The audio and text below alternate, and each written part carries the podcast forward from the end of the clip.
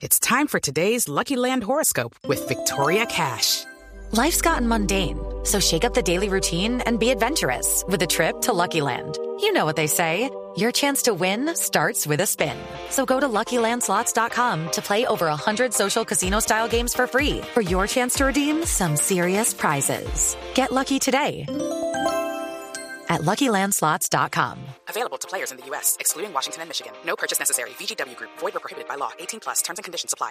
Eh, señor viceministro Nicolás Estupiñán, muy buenos días. Buenos días, Ricardo, ¿cómo estás? Muy bien, es un gusto saludarlo. ¿Cómo va todo? Bien, gracias. Eh, antes que nada, y una vez le reitero nuestra gratitud por atender esta llamada del equipo Autos y Motos de Blue Radio, porque queremos hablarle de varios aspectos importantes, muy particularmente la buena noticia que ha salido de parte del Gobierno Nacional esta semana a través del Plan de Impulsos de Productividad y Empleo, PIPE, con relación a unos proyectos de ley para impulsar la industria automotriz y para darle un impulso particularmente a los ensambladores de vehículos en el país, anuncio hecho por el presidente Santos esta semana que aseveró las inversiones por parte del gobierno nacional para brindarle alivios a los ensambladores de vehículos en el país, obviamente para tratar de contrarrestar un poco ese 13% de caída del mercado que se ha presentado en este primer semestre. Al respecto, ¿qué nos puede comentar? Pues Ricardo, como ustedes saben, nosotros como gobierno nacional estamos eh, bastante preocupados por lo que está sucediendo con la economía nacional. Entonces, en ese sentido, hemos lanzado varias estrategias todas ellas incluidas dentro del TIPE, donde nosotros realmente lo que tratamos de hacer es darle un impulso adicional, una reactivación adicional, para que podamos nosotros encontrar eh, mejores maneras de acelerar nuestras inversiones para poder eh, mejorar el desempeño de la economía en los próximos meses y así reactivar el empleo, reactivar la construcción y reactivar algunos de los sectores industriales que son tan fundamentales para el país. Eh, viceministro, puntualmente se empiezan a analizar algunos aspectos con reducción en tasas arancelarias a piezas de ensamble. ¿Hay un listado sobre esas piezas que podrían entrar a favorecer el costo producto de los vehículos ensamblados en el país? Sí, pues la idea es que podamos entrar a revisar en el detalle cuáles de esas medidas. Eh, este tema lo maneja básicamente el Ministerio de Comercio Exterior. Entonces, nosotros estamos trabajando con todos ellos para determinar exactamente cuáles son los puntos que mayor incidencia pueden tener para poder lograr esas reducciones y para poder fomentar esa industria. Eh, señor viceministro, eh, también se habla puntualmente de una inversión eh, cercana a los 400 millones de dólares, tal vez un poco más de 400 millones, unos 416 millones de dólares que van a favorecer líneas de inversión para la industria del automóvil. Sí, pues nosotros venimos trabajando con distintos bancos, eh, Banco nos está ayudando muchísimo con estos temas.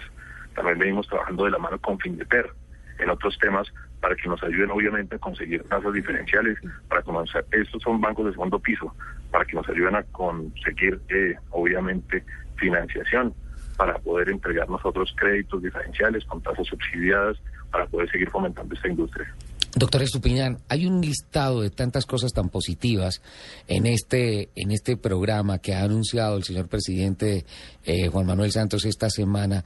Eh, y la pregunta hoy que se hace el sector es, en todo el proceso administrativo de sancionar esta ley, de ejecutar esos presupuestos, eh, hacer realidad estas ah, líneas de créditos más blandos, ¿cuánto tiempo se podría demorar el, el tema de decir, listo, ya está firmado, ya está todo aprobado, ahora es una realidad para los ensambladores y para el negocio de los automóviles en el país? Pues como ustedes bien lo dicen, la idea acá es que sea lo más rápido posible.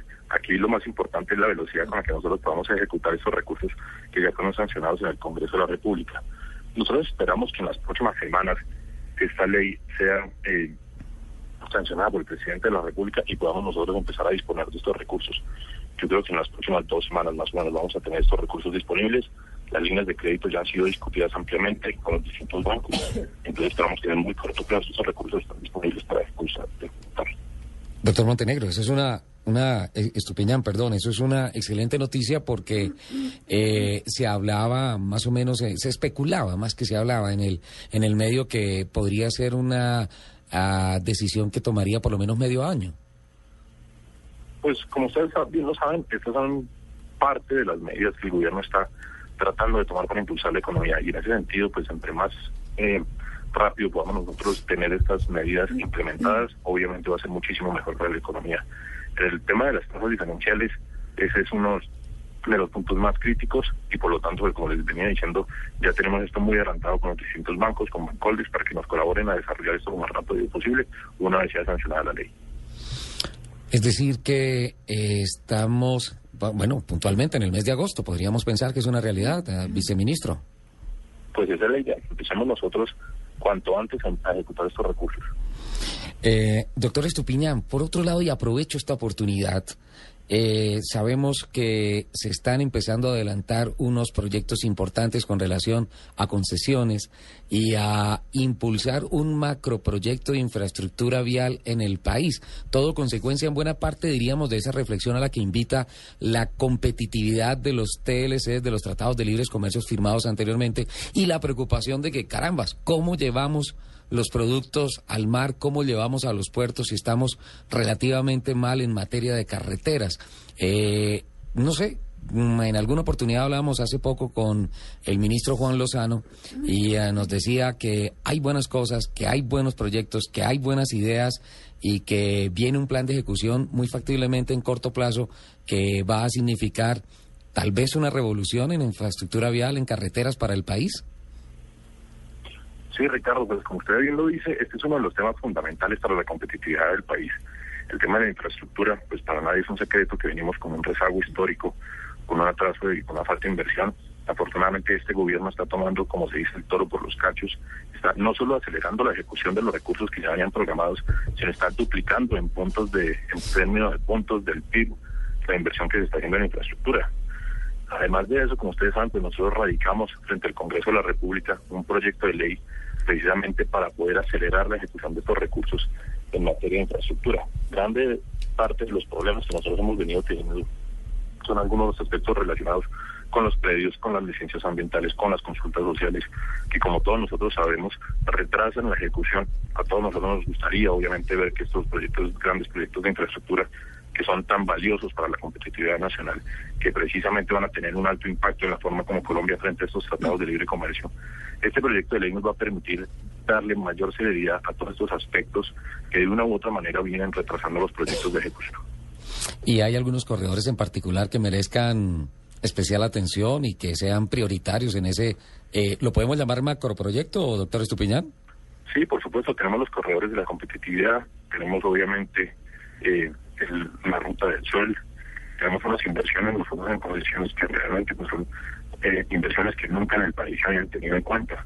Nosotros en este momento tenemos un presupuesto para el otro año de aproximadamente 6 billones de pesos. Como ustedes saben, en la parte de la Agencia Nacional de Infraestructura está adelantando proyectos de concesiones por más de 40 billones de pesos que espera continuar adjudicando en los próximos años. Esas inversiones pues realmente son demasiado importantes y la ministra y el gobierno nacional están totalmente comprometidos con la ejecución de estos proyectos en el muy corto plazo. Viceministro, cuando habla de la Ruta del Sol, definitivamente tenemos que poner muy pronto los productos y en unas condiciones espectaculares de carreteabilidad los productos en la costa caribe, ¿verdad? Sí, sin duda, Ricardo. Esta es una de las rutas más importantes para el país, para la para poder poner estos productos en los puertos colombianos que son tan importantes.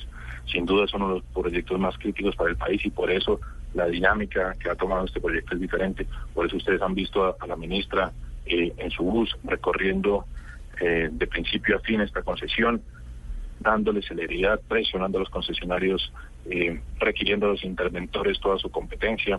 En fin, ustedes han visto la labor de la ministra que realmente ha sido impresionante en modificar los tiempos, en acelerar la ejecución y sobre todo en estar ahí, en el campo, haciendo que las cosas se cumplan. Doctor Estupiñán, cuando se habla, eh, o sea, de lo que venimos hablando, se habla de un primer paso de 6 billones de pesos, el presupuesto que está establecido para inversión en infraestructura de carreteras, de carreteras, de vías carreteables para el año entrante en el país, y se habla de un macroproyecto de 40 billones de pesos, eh, me surge una inquietud. Eh, ¿Cómo va el tema de las ofertas de capitales exteriores para este tema? Y muy puntualmente, el ejercicio que ha sido calificado muy positivamente particularmente en Ecuador, con el tema de hacer concesiones a largo plazo con capital chino, con industrias chinas para construir las muy buenas carreteras que tienen allá, con una retribución a largo plazo a través de peajes que puntualmente pagarían esa inversión de los chinos. Cuando estamos hablando de este capital de inversión de los primeros 6 billones de pesos y de unos 40 billones de pesos más adelante para este macroproyecto, ¿hay eh, participación de capital extranjero? Por supuesto, y en todos los proyectos que ya venía adelantando la Agencia Nacional de Infraestructura y el, y el Ministerio, hemos encontrado una alta receptividad del sector privado a nivel nacional y a nivel internacional. Esa es como una de las grandes noticias que siempre el director de la, ANI, el doctor Andrade, ha manifestado. En cada una de las propuestas, en cada uno de los proyectos que hemos abierto y en cada uno de los APPs que hemos recibido, hemos encontrado que tenemos firmas chinas, españolas, europeas, eh, brasileras, mexicanas, realmente todo el país está y todo el mundo está enfocado en las grandes obras que está adelantando Colombia. Entonces, por eso para nosotros es muy satisfactorio ver que tenemos eh, el apoyo del sector privado a nivel internacional, Son... que confían en el país, que están dispuestos a invertir acá, precisamente porque la institucionalidad y los proyectos que se están llevando adelante son suficientemente sólidos para darles confianza y para darles respaldo de que en este país se puede invertir. Son, son entonces, viceministro, España y China eh, digamos que las naciones que aportan tal vez las uh, posibilidades más sólidas de esas inversiones en el país? Y Brasil, también tenemos varias ¿Brasil? opciones brasileras. Qué bien, qué interesante y qué buenas noticias.